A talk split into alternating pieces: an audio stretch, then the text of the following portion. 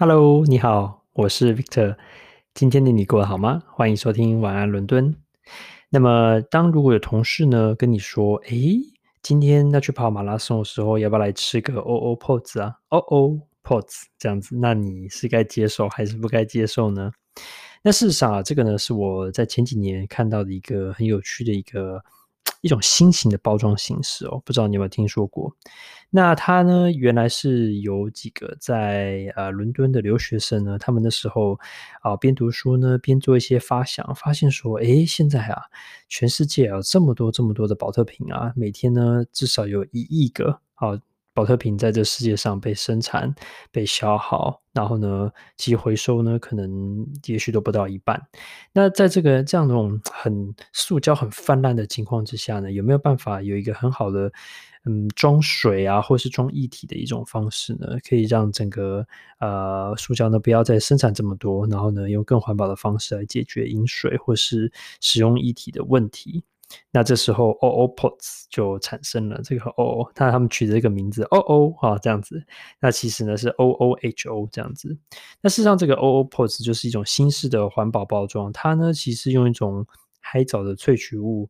来生产的，所以其实它是植物制成的，所以理论上是可以吃的。如果你可以吃，没有问题。那如果说你不想吃，你把它撕开来了，它就像有一个像洗衣服的一种那种。那种那种很多那种丢在洗衣洗衣机里面那种小小的一个那种呃装水的一个像一个非常小的水球那样的感觉哦，大概才可能你你你一一一手这样抓起来可以抓个五六个这样子，因为一个呢可以装大概两百五十毫升的这个液体。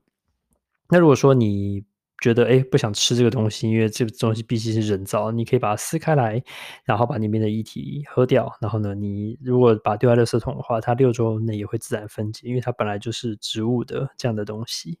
那事实上，这样的一个创想啊，已经好好多年了，然后呢，慢慢的推广。那目前呢，我还没有看到实际的一些效果。不过呢，呃，我看到有些嗯。他的一些宣传影片强调说，马拉松的时候就非常适合。为什么呢？是因为马拉松的时候呢，呃，像这个以前我我在看去参观很多马拉松的现场的时候，我没有跑过，但是呢，在现场很多他们就会提供这种很小型的这个保特瓶，不会提供很大，因为你大概没有时间想要拿这么多的水，然后呢，也一下子不会喝那么多水，但是你沿路上可能会一直想要喝，所以他们就提供那种很小罐的饮料，然后就是一个巴掌大这样的，哦，很小罐。可能才两三百毫升的这样的饮料，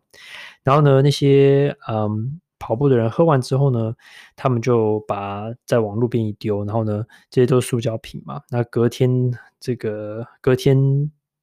就会把所有的这个路边的所有的塑胶罐全部这样清掉，事实上是一个非常不环保的一个。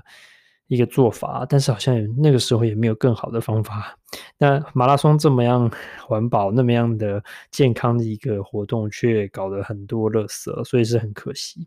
那他们呢，就尝试呢，开始做这个小这种小的这个小水球。那这个像果冻一样，那它呢就在路边呢，就是沿途呢就开始发放。那这些工作人员呢戴着手套，然后。就是拿着，哎，你经过的时候，你拿你就拿一颗，然后你就可以直接往嘴里一塞，然后水就这样爆出来了，哇，是不是很方便？那如果你呢不想要，你也可以把它撕开来这样喝。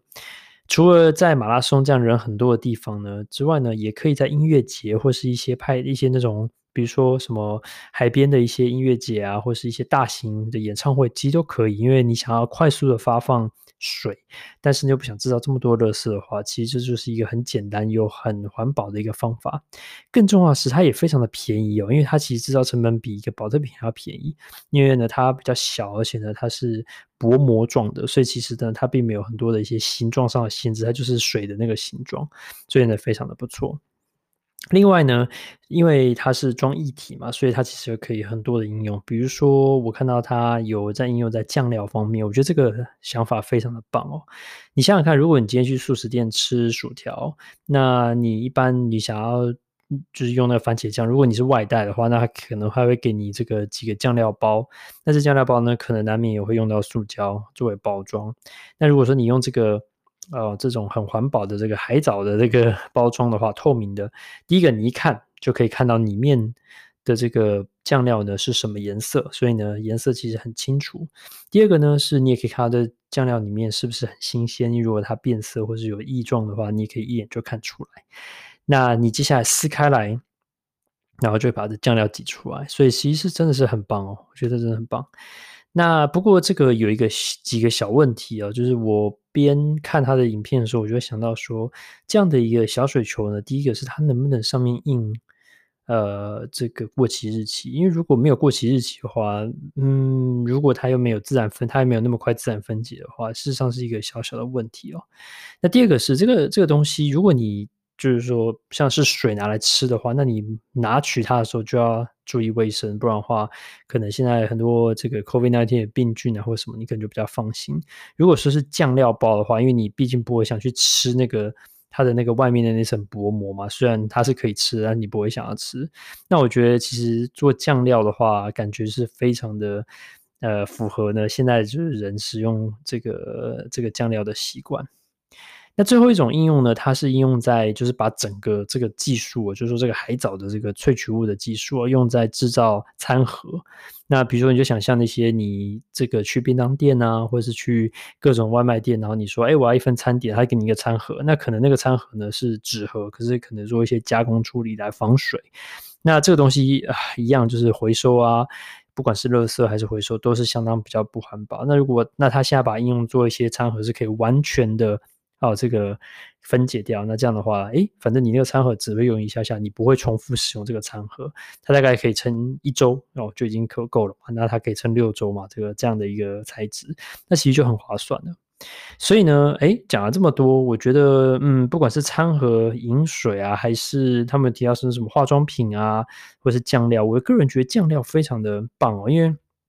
第一个酱料的卫生问题就没有，因为你拿酱料，你不会吃那个酱料包，所以你就拿了，然后就把番茄酱这样撕一个小口挤出来，非常棒哦。那只要他克服了这个就是过期日期的问题，不要让大家哦混到那些新鲜跟不新鲜的这个酱料，其实诶问题还蛮好的。那那我在这边有附上这个网站给大家看看，就是说你如果想要买的话呢，你可以买这个酱料包，它是卖七十五包，大概二十磅左右。那其实呢也不会太贵哦。那你可以用这个 用蛮多次的，但记得不要放太久哦。不过呢，讲了半天呢，其实呢，我一直呢就在想说，我们生活上有没有其他的类似的应用呢？其实是有。我常常听到一个例子，我觉得很棒，就是一个最环保的一个嗯包装或者一个食食材的包装啊，不但呢哦，就是跟这个一样，它可以自然分解哦，而且呢，这个跟这个不一样是跟这个是海藻的这个包装不一样，是它呢嗯不但呢啊你可以自然分解。而且你还很喜欢吃它哦，那就是冰淇淋的这个它这个这个它的那个那个那个那个这个什么锥状物的那个饼干啊，那这个东西呢，哎，可以填充冰淇淋，又可以把它完全吃掉，是不是非常有成就感？整个冰淇淋呢，可以吃完，然后呢，一点都不剩。所以呢，其实我觉得有时候呢，想一想，哎，其实生活中还是可以蛮多很好的应用哦。